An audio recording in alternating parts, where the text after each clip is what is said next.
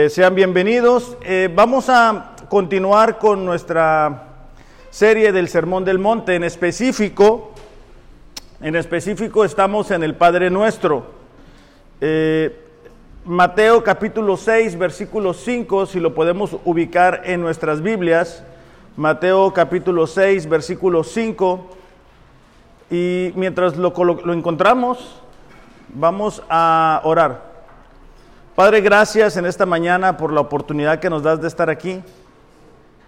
Te pedimos, Dios, que el día de hoy cada uno de nosotros pueda prestar atención a lo que vas a decirnos, que lo que pueda expresar, Señor, sea tu palabra y únicamente tu palabra. Que a través de ella traigas dirección para nosotros, traigas aliento, ánimo, consuelo y también, Señor, si necesitamos que nos confrontes con lo que pudiéramos estar errando. Sabemos que tu palabra es viva, es poderosa y más cortante que una espada de dos filos. Pero también, Señor, sabemos que tu palabra sana, restaura, consuela, anima y nos dirige. En el nombre de Jesús te lo pedimos. Amén. Mateo 6, 5, eh, realmente vamos a estar a partir del 9, pero para darles un poquito el contexto, decíamos la semana pasada que Jesús asume que como cristianos vamos a orar, ¿no? Estamos a veces acostumbrados o mal acostumbrados a utilizar la oración solamente en momentos de emergencia y no es así, no fue diseñada para utilizarse únicamente en momentos de emergencia, sino para nuestra vida diaria. Dice Mateo 6:5, dice, cuando ores, y les decíamos la semana pasada, subrayar la palabra cuando, porque no es si oras, o no es cuando tengas una emergencia, o cuando de repente ya no sepas qué hacer, sino cuando ores, no hagas como los hipócritas a quienes les encanta orar en público en las esquinas de las calles y en las sinagogas para que todos los vean. Les digo la verdad, no recibirán otra recompensa más que esa. Versículo 6. Cuando ores, apártate a solas. Cierra la puerta detrás de ti y ora a tu Padre en privado, y entonces tu Padre, quien todo lo ve, te recompensará. Versículo 7 otra vez, cuando ores, no parlotees de manera interminable como hacen los seguidores de otras religiones. Piensen que sus oraciones recibirán recompensa o respuesta solo por repetir las mismas palabras y una y otra vez. Y decíamos que si venimos de la iglesia tradicional, eh, estamos acostumbrados a que cuando alguien peca, va ante el sacerdote y te dicen ora o repite el Padre Nuestro varias ocasiones, pero no fue diseñado para eso, no fue diseñado para pedir perdón, es un modelo de oración. Versículo 8 dice, no seas como ellos, porque tu Padre sabe exactamente lo que necesitas, incluso antes que se lo pida. Ahora, esto decíamos la semana pasada también, nos lleva a decir, bueno, si mi padre, nuestro padre, sabe lo que necesitamos, entonces ¿para qué se lo pedimos si ya lo sabe? Y es porque tenemos la idea equivocada de lo que es la oración. La oración es tener una relación con Dios, es poder tener esa intimidad con Él, poder desarrollar esa comunión a través de nosotros expresarle lo que hay en nuestro corazón. Ahora, vamos ahora sí a lo que vamos a estar estudiando, que es a partir del versículo 9. Los otros versículos solamente los leímos para que tuviéramos claro que debemos estar orando. Un cristiano se debe de caracterizar por una vida de oración.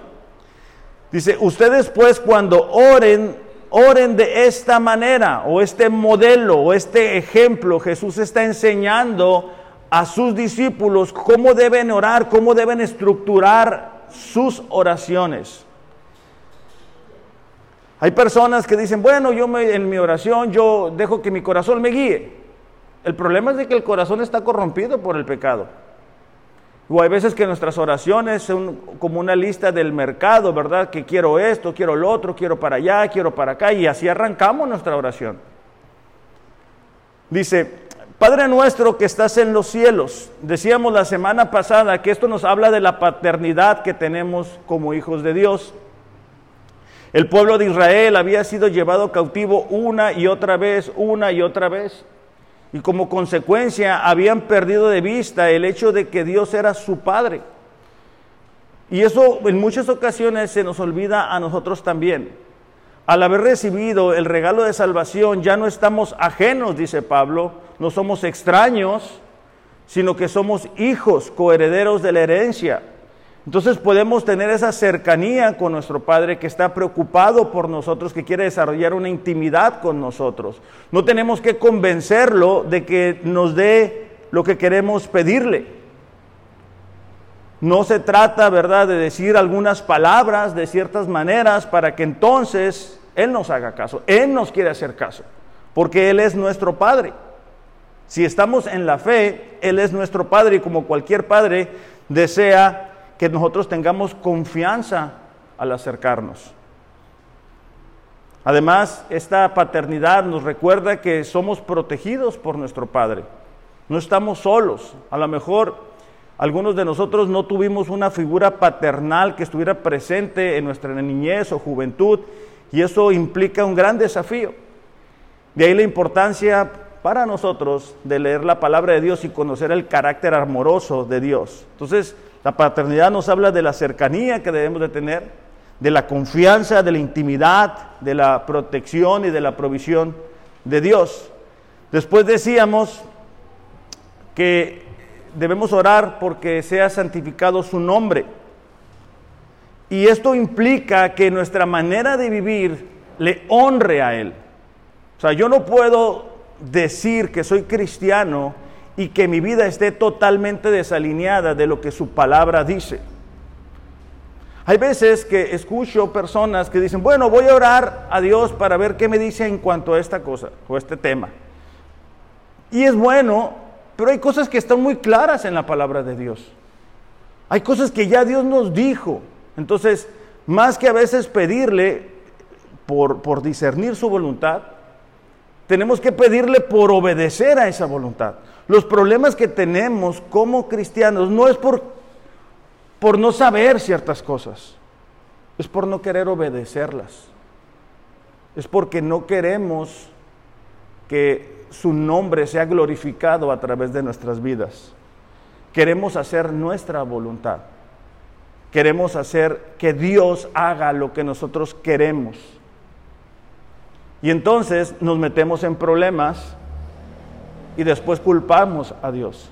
Si Dios ya nos ha declarado lo que Él espera de nosotros, las características de nuestra conducta, bueno, tenemos que decirle, Señor, ayúdame, ayúdame a ser un buen hijo tuyo, a tener una buena conducta, a honrarte con mi juventud, a honrarte con mi matrimonio, a tratar a mi esposa como tú trataste a la iglesia, a ser la ayuda idónea de mi esposo, a estar comprometido con la iglesia, a estar comprometido contigo, a, buscarte. ¿verdad? Pero, pero, pero no es saber, ¿será que Dios quiere que vaya a la iglesia o no será? No, si quiere que vengas a la iglesia. ¿Será que Dios quiere que ofrende o no? Sí, sí quiere que ofrendes. ¿Será que Dios quiere que me guarde en pureza? Claro que quiere que te guardes en pureza. ¿Será que Dios quiere que trate bien a esposa? Claro que quiere que la trates bien. Entonces, bueno, eso es el, el santificado sea tu nombre. Y continuando eh, con este Padre Nuestro, llegamos a la parte ahí mismo donde el Mateo 6:10 dice, venga tu reino, hágase tu voluntad así en la tierra como en el cielo. Estoy yendo rápido porque esto lo viéramos la semana pasada. Dijimos que el reino es el gobierno de Dios en nuestras vidas. Es decir, somos salvos por gracia y de alguna manera, no sé si les ha tocado ver cuando un negocio dice nueva administración. Es decir, ya no es la misma forma de hacer las cosas. En nuestras vidas, cuando uno nace de nuevo, es algo similar. Porque ya no vamos a hacer lo que nosotros queremos hacer. O no deberíamos de hacerlo así. Sino que deberíamos de permitir que el Espíritu Santo vaya transformándonos Ahorita Cristina eh, en, su punto de oración recitaba 2 Corintios 3:18, donde Pablo dice, ¿verdad?, que somos transformados de gloria en gloria como por medio del Espíritu Santo, es decir, la santificación. Entonces, para algunos esto dura mucho tiempo, porque dan un paso para adelante y dos para atrás. Pero, pero no debería de ser así, ¿no? sino que el reino de Dios debería de establecerse. Día a día, que nuestras actitudes, nuestras motivaciones, nuestra manera de pensar, nuestra manera de hablar cada vez sea más como el de Dios. Ahora, nos quedamos en hágase tu voluntad, así en la tierra como en el cielo. Y decíamos que en el cielo hay una sola voluntad, y es la del Dios Padre. Y el único momento en que Satanás, como un ángel que, que estaba en ese momento ahí, se rebeló y quiso tener otra voluntad, fue echado fuera. Pero en el cielo gobierna la voluntad del Padre. Y es lo mismo que debe de suceder aquí con nosotros. Vamos a ir a Colosenses capítulo 1, versículo 9, por favor. Colosenses capítulo 1, versículo 9.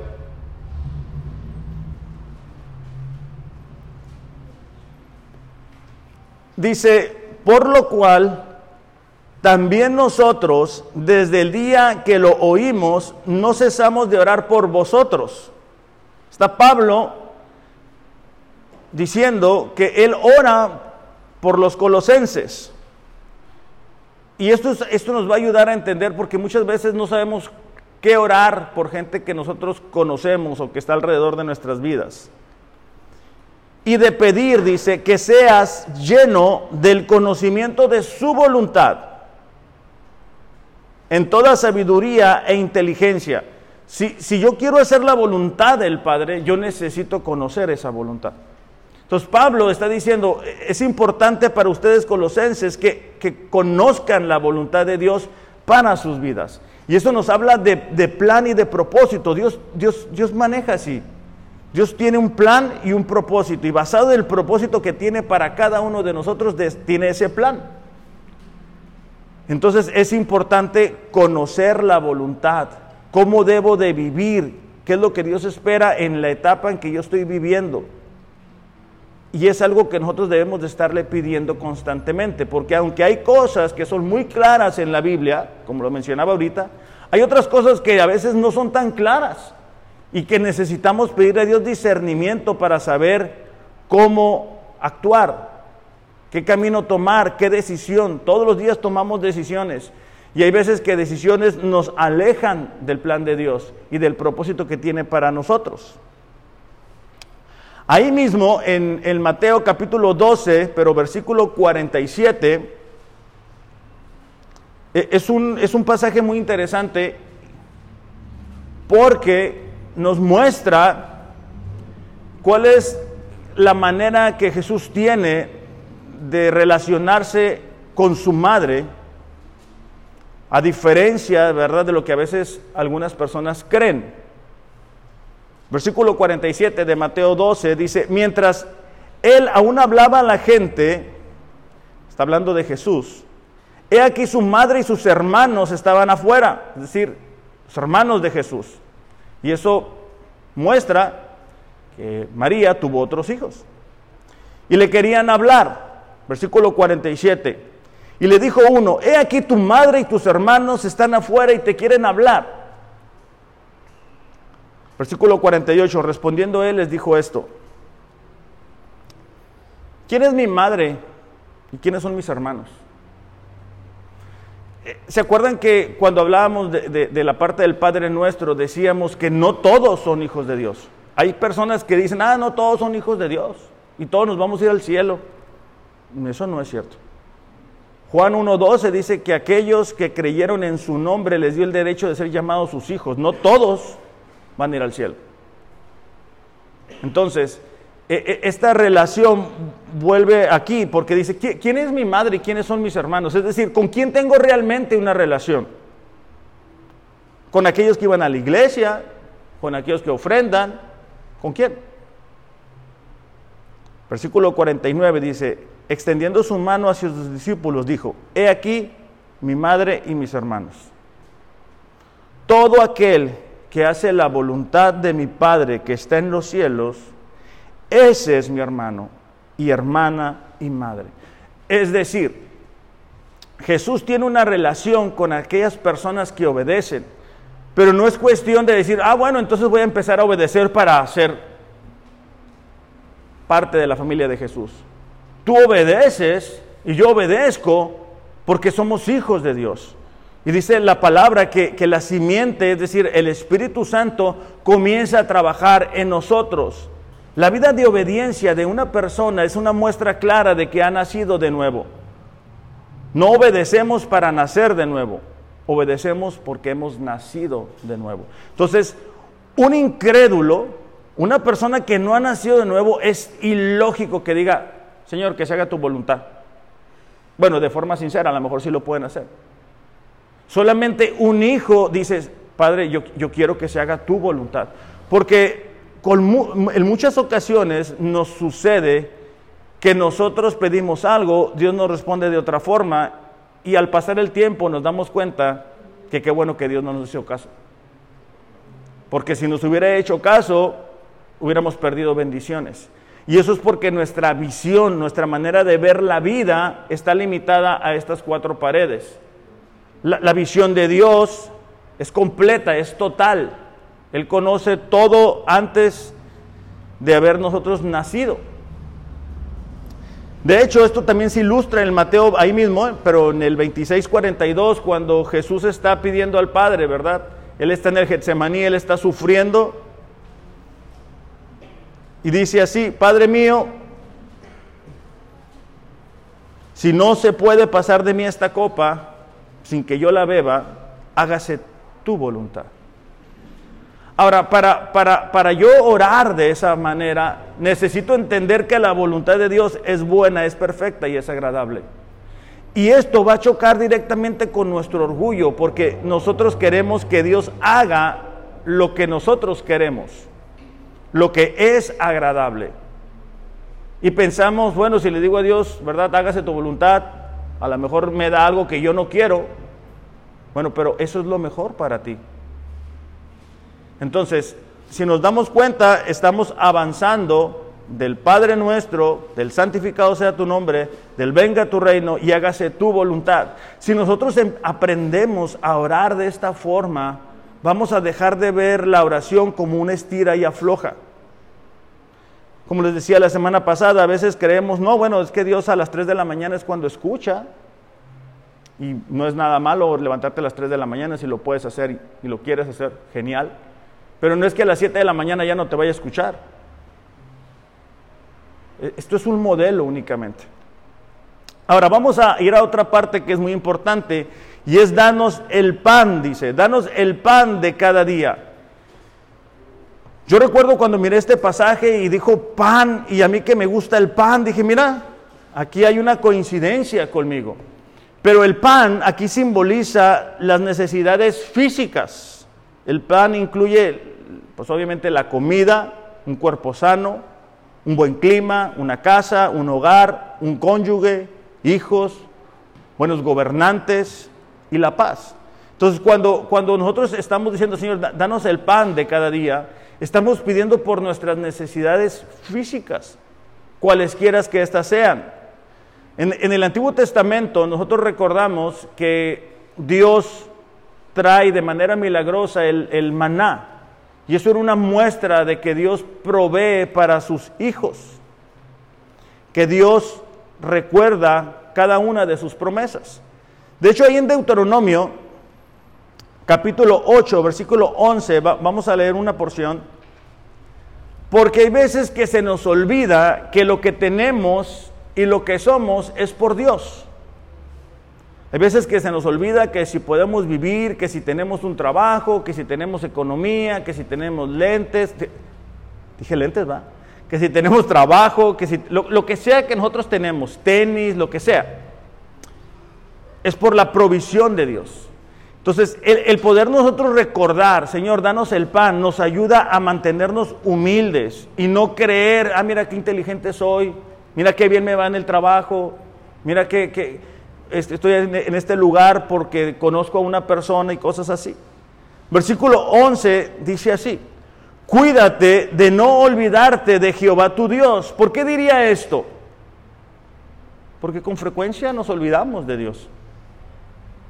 Con frecuencia, si las cosas están bien, si no tenemos ningún problema, si no hay nadie enfermo, se nos olvida orar, Se nos olvida reconocer que lo que tenemos y lo que somos es por Dios. Dice, para cumplir sus mandamientos y sus decretos y estatutos que yo te ordeno hoy. Es decir, si nosotros olvidamos a Dios, lo que está directamente relacionado con mi vida de obediencia. Si el día de hoy mi vida de obediencia no es lo que la palabra de Dios debe de, ser, es que me he olvidado de Dios. Porque a veces podemos decir, no, no, yo sí me acuerdo de Dios. Le digo, Señor, bendíceme, que me vaya bien. Señor, vamos a dormir. Pero el recordar a Dios es ser consciente de que cada decisión debe de honrarle. Que cada decisión que yo tomo debe de ser directamente a lo que Él me ha expresado en su palabra. Dice, no suceda que comas y te sacies y edifiques buenas casas en que habites, y tus vacas y tus ovejas se aumenten, y la plata y el oro se te multipliquen, y todo lo que tuvieres se aumente. Versículo 14, y se enorgullezca tu corazón. Dios conoce nuestro corazón y, y conoce el corazón del pueblo de Israel y dice, mira, ahora van a entrar a la tierra prometida, yo sé lo que va a pasar ahí. Ustedes van a empezar a producir, ustedes van a empezarles a ir bien y se van a olvidar de mí. Y es una verdad. Con frecuencia, cuando todo está bien, cuando todo es prosperidad, nos olvidamos de Dios, no tenemos tiempo para Dios, no leemos la palabra de Dios, no oramos, porque todo está bien. Y entonces tenemos la idea de que la oración está como un extintor, ¿verdad? En caso de emergencia, en caso solamente de eso. Dice, se enurriezca tu corazón y te olvides de Jehová tu Dios, que te sacó de Egipto, de la casa de servidumbre. Es decir, el pueblo de Israel corría el peligro de olvidarse de los años que estuvieron esclavos.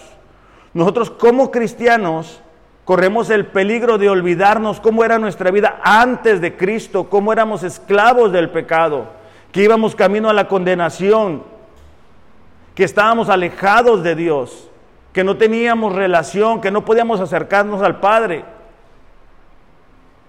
Y podemos olvidarnos de eso. Y decir, bueno, todo está bien, Dios conoce mi corazón, me va a ir bien. Y eso no es característica de un cristiano. Dice, se enorgullezca tu corazón, te olvides de Jehová tu Dios que te sacó de la tierra de Egipto, de la casa de servidumbre, te hizo caminar por un desierto grande y espantoso, lleno de serpientes ardientes y de escorpiones y de sed, donde no había agua. Cuando nosotros leemos la historia del pueblo de Israel, nos damos cuenta que Dios los lleva por un camino en particular para vamos a ver, para, para, probar el carácter y por eso una generación se pierde porque no creían en las promesas de Dios. Si no había agua, había escorpiones, serpientes.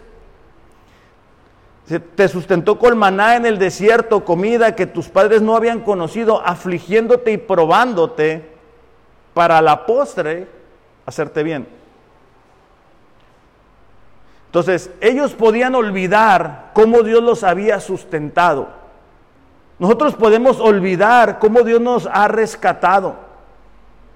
Pudiera ser que somos los únicos cristianos en casa. Y se nos ha olvidado de dónde Dios nos sacó. Se nos ha olvidado que a lo mejor nuestros padres se divorciaron, quizá no fueron un buen ejemplo, quizá venimos con problemas de adicción, quizá venimos arrastrando alguna forma de pecado y se te ha olvidado de dónde Dios te rescató y te hizo libre y has comenzado a vivir de una manera independiente. Porque el enemigo sabe muy bien cómo entretenernos, cómo hacernos perder el enfoque, cómo decir ah, mañana oras, el lunes comienzas a orar, el lunes empiezas a leer la Biblia, después, ahorita disfruta, no pasa nada. Y sí pasa porque nuestro corazón se va endureciendo. Entonces, la oración de decir, Señor, danos el pan, es recordar que dependemos de Él. Y en el momento en que nosotros dejamos de pedir eso, producimos o permitimos que nuestro corazón se vuelva orgulloso y decir, mira, ah, yo soy bien inteligente, yo lo voy a hacer, yo tengo una carrera, yo conozco a esta persona, yo estoy bien. Versículo 17, y digas en tu corazón, mi poder y la fuerza de mi mano me han traído esta riqueza. Es decir, Israel corría el peligro de decir, mira, yo estoy bien, yo tengo esta tierra por mí. porque nosotros estamos bien. ahorita que estamos leyendo la Biblia en un año, es impresionante ver cómo pasamos del reinado de Salomón, donde todo era opulencia, ¿verdad? Todo era riqueza, escudos de oro. O sea, le llevaban su, su mensualidad, ¿verdad? Del rey Salomón para sostenerlo. Y hemos caído en el reinado de acá, donde es un desastre, donde hay idolatría, donde hay que pedirle ayuda a naciones extranjeras para que vengan y, y les ayuden. Y eso tristemente le pasa a muchas personas en nuestros días. Dejan que su cristianismo se quede en una experiencia en el pasado y, no viven con esa pasión de antes. Están como la iglesia de Éfeso, ¿verdad? Que hacen ciertas cosas, pero han olvidado el, el primer amor. Y el orar, el Padre nuestro, el decir, Señor, te necesito todos los días, nos permite ubicarnos quiénes somos nosotros y quién es nuestro Dios. Cuando nosotros adoramos a Dios, podemos estarlo recordando. Por eso es que nuestra reunión comienza con oración. Nuestra, reunión no empieza ah, con las canciones. Nuestra reunión empieza a las 11 con la oración, porque la oración es una forma de adorar a Dios. Y cuando cantamos a Dios, no estamos tratando de impresionar a nadie con nuestra voz, Estamos diciéndole a Dios lo que hay en nuestro corazón. Estamos diciéndole, Señor, tú eres nuestro Dios. Ahí mismo en el Deuteronomio, pero el versículo 18 dice, acuérdate del Señor tu Dios, porque Él es el que te da el poder para hacer riquezas, a fin de confirmar su pacto, el cual juró a tus padres en este día. De hecho, más adelante, ahí mismo en Mateo, pero versículo 33. Vamos a empezar en el 31, Mateo 6, 31. Dice, por tanto, no se preocupen diciendo qué comeremos o qué beberemos o con qué nos vestiremos. Los gentiles, es decir, la gente que no conoce a Dios, dice, buscan ansiosamente todas estas cosas. que el Padre Celestial sabe que ustedes necesitan. La gente que no conoce a Dios está preocupado por eso. Está preocupado por el nuevo celular, está preocupado por las nuevas modas, está preocupado por todo lo exterior. Ellos están buscando todo el tiempo eso. Pero debe de haber una diferencia. Dice en el versículo 33, pero ustedes, está hablándole a los cristianos, busquen primero el reino de Dios y su justicia. Y todas estas cosas les serán añadidas. Ahora en nuestros tiempos, mucha gente revierte eso, ¿verdad? Y buscan todas las cosas y como un accesorio más, meten a Dios. Y por eso es que le dan mucho tiempo al trabajo, mucho tiempo al entretenimiento, mucho tiempo a todo menos a Dios. Y Dios es un accesorio más únicamente no es el centro de las vidas, no es el, punto más importante. Y por eso las oraciones son como quiero esto, quiero lo otro, necesito esto. Amén. Bueno, en el nombre de Jesús. Amén. Entonces se nos olvida que aunque Él es nuestro Padre, Él está en los cielos y nosotros estamos aquí. Dice, por tanto no se preocupen por el día de mañana, porque el día de mañana se cuidará de sí mismo. Bástenle a cada día sus propios problemas. Entonces, este, este, pedir el pan nos va a ayudar una vez más a recordar la dependencia que tenemos en Dios. Nos va a ayudar a recordar que todo lo que tenemos, todo lo que somos, que si estamos el día de hoy aquí, no es por nosotros, es por Dios. Porque muchas veces podemos voltear y decir, ah, mi, amiga, mi amigo, mis familiares están donde estábamos nosotros. Ahora que estábamos leyendo Colosenses, habla de esa diferencia. Dice, andábamos en esos caminos extraviados, alejados de Dios. Entonces debe de haber esa distinción. Ahí mismo, este, pero en Proverbios capítulo 30, versículo 8, es una oración corta, pero muy interesante porque dice el escritor de los Proverbios, aleja de mí la mentira y las palabras engañosas. No me des pobreza ni riqueza. Dame a comer mi porción de pan. No sea que me sacie y te niegue y diga quién es el Señor.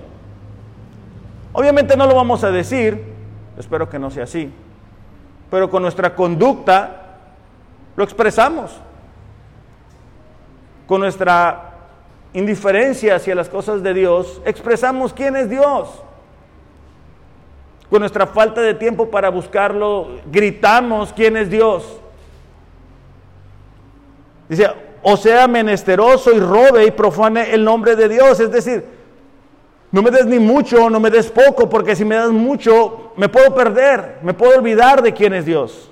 Pero si me das poco, puedo sentirme tentado a robar. Y van a decir, mira el cristiano, tranza. Como muchas veces se dice el día de hoy.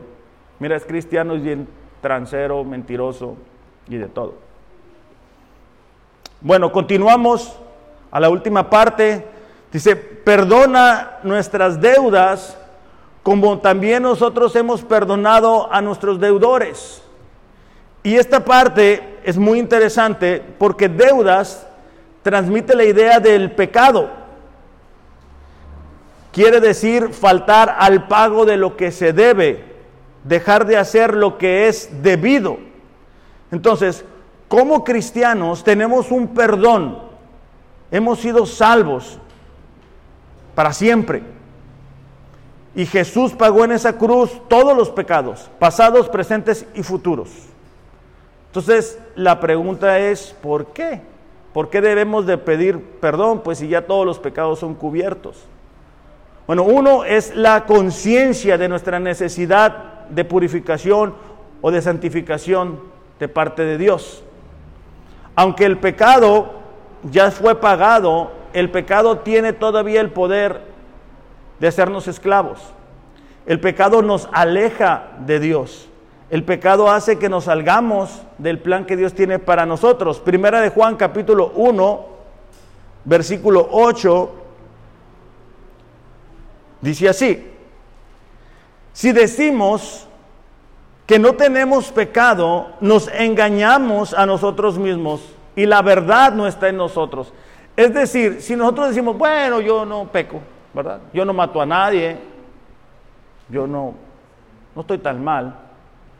Perdemos de vista lo que leíamos hace como dos semanas, dos meses, perdón, cuando hablábamos de que Jesús dice, mira, si tú miras a alguien con deseos, ya pecaste.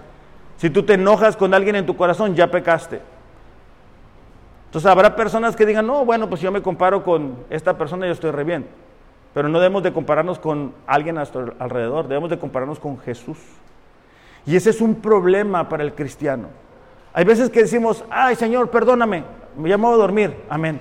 Y tratamos el pecado con mucha ligereza. Y fue el pecado lo que llevó a Jesús a morir por nosotros. Cada latigazo fue el pago de nuestro pecado. Y cuando nosotros, ah, no pasa nada, Señor, ya sabes cómo soy, no estamos entendiendo lo que es el pecado. Cuando no nos damos cuenta que el pecado nos aleja de nuestra relación con Dios porque nuestro Dios es santo y no puede eh, haber relación entre nosotros y Él cuando estamos en pecado,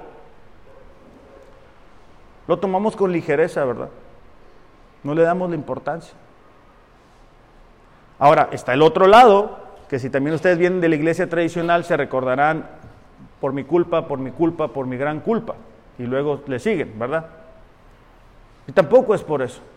¿Por qué? Porque Él es nuestro Padre y nos quiere perdonar. Pero para que eso suceda, nosotros necesitamos confesarlo, dice aquí.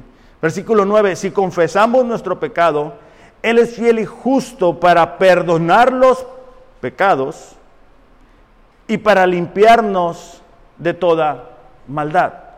Esa limpieza que hay en nosotros. Necesitamos decirle a Dios, ¿sabes qué? Estoy fallando con esto, me estoy equivocando. Estoy viendo esto que no debo de ver. He estado siendo perezoso en mi vida espiritual. No leo, no, no, no oro. O tengo un, pecado guardado, ¿verdad? Que nadie conoce, que nadie sabe.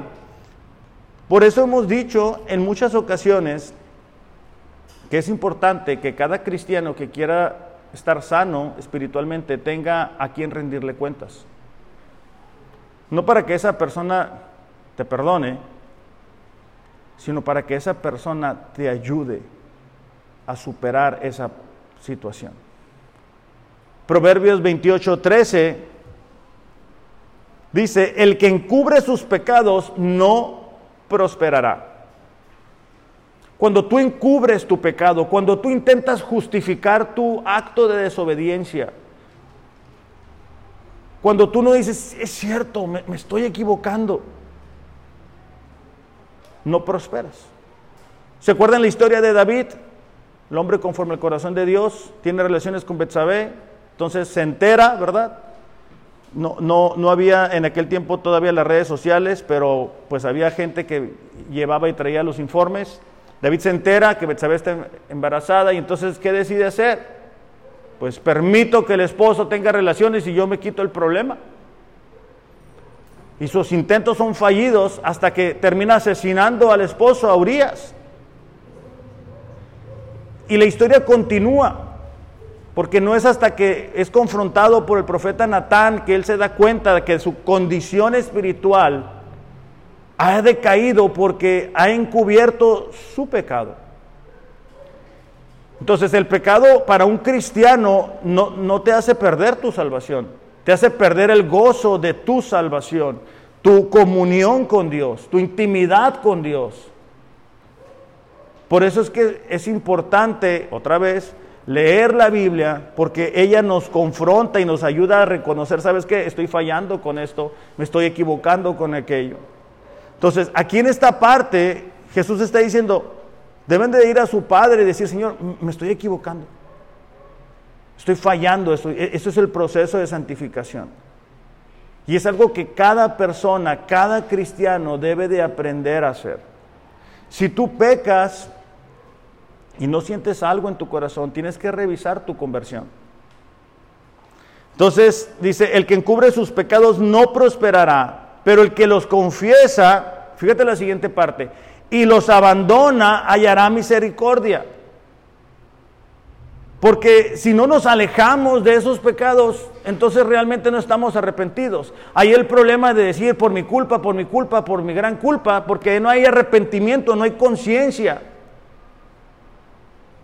Entonces, este, este modelo de oración nos ayuda a darnos cuenta de la necesidad que tenemos de decirle a Dios, ayúdame a cambiar.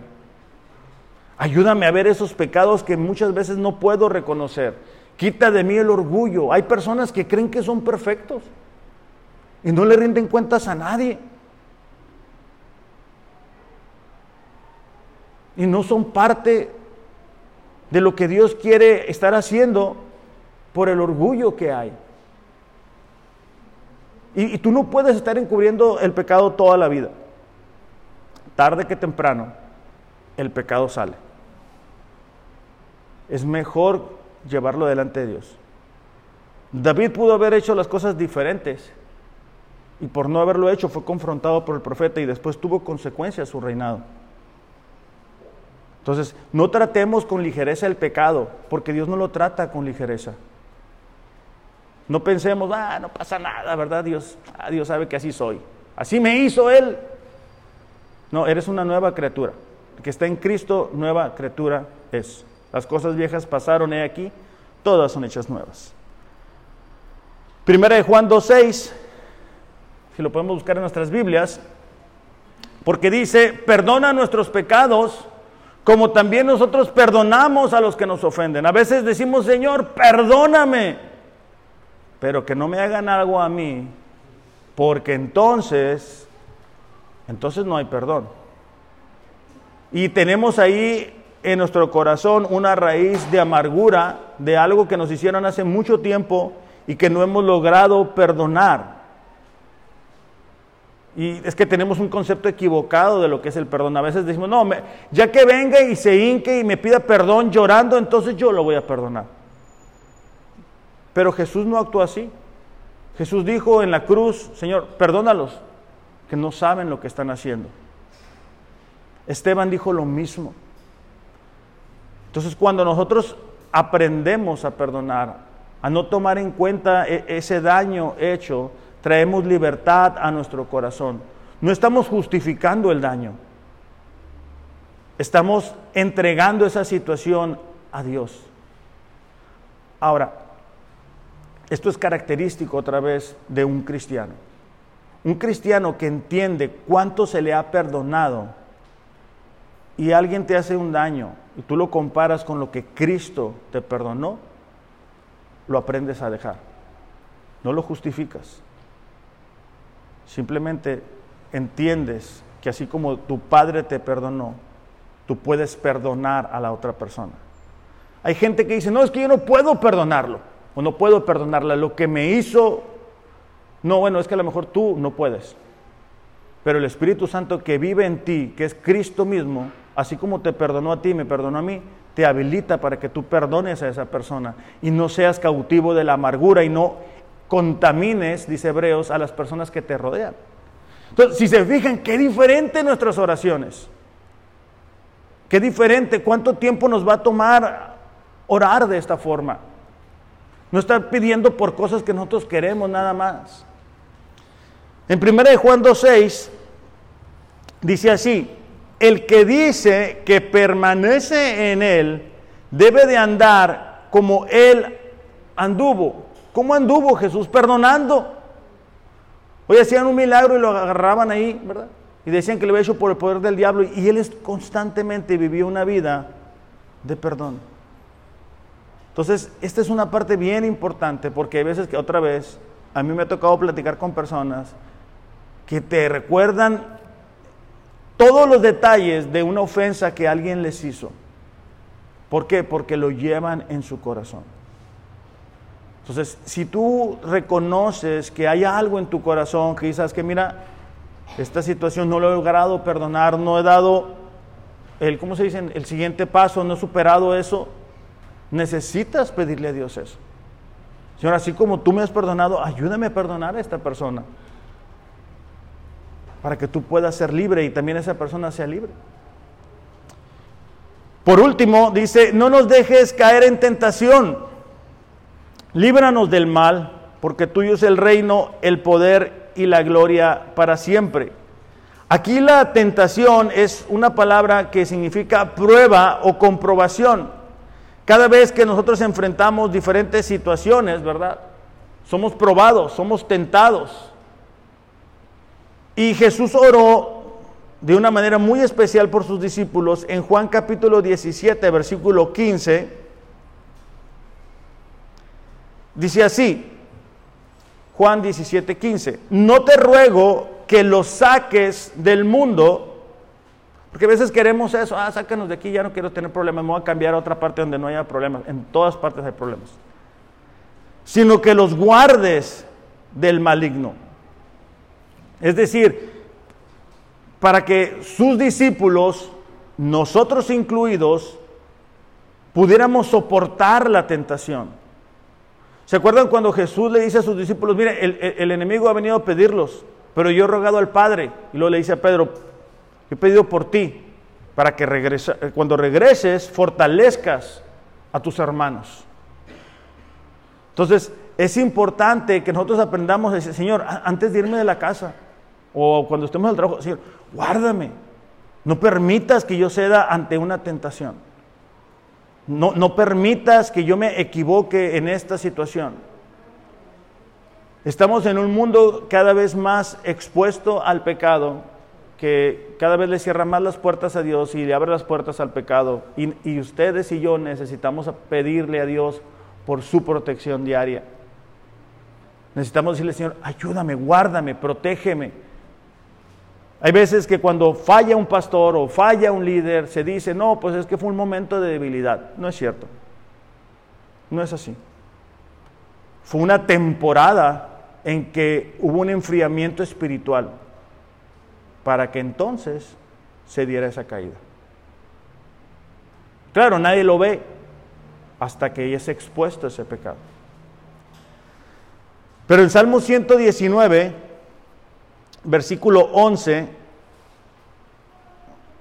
Salmo 119, versículo 11, dice así, en mi corazón he guardado tus dichos para no pecar contra ti.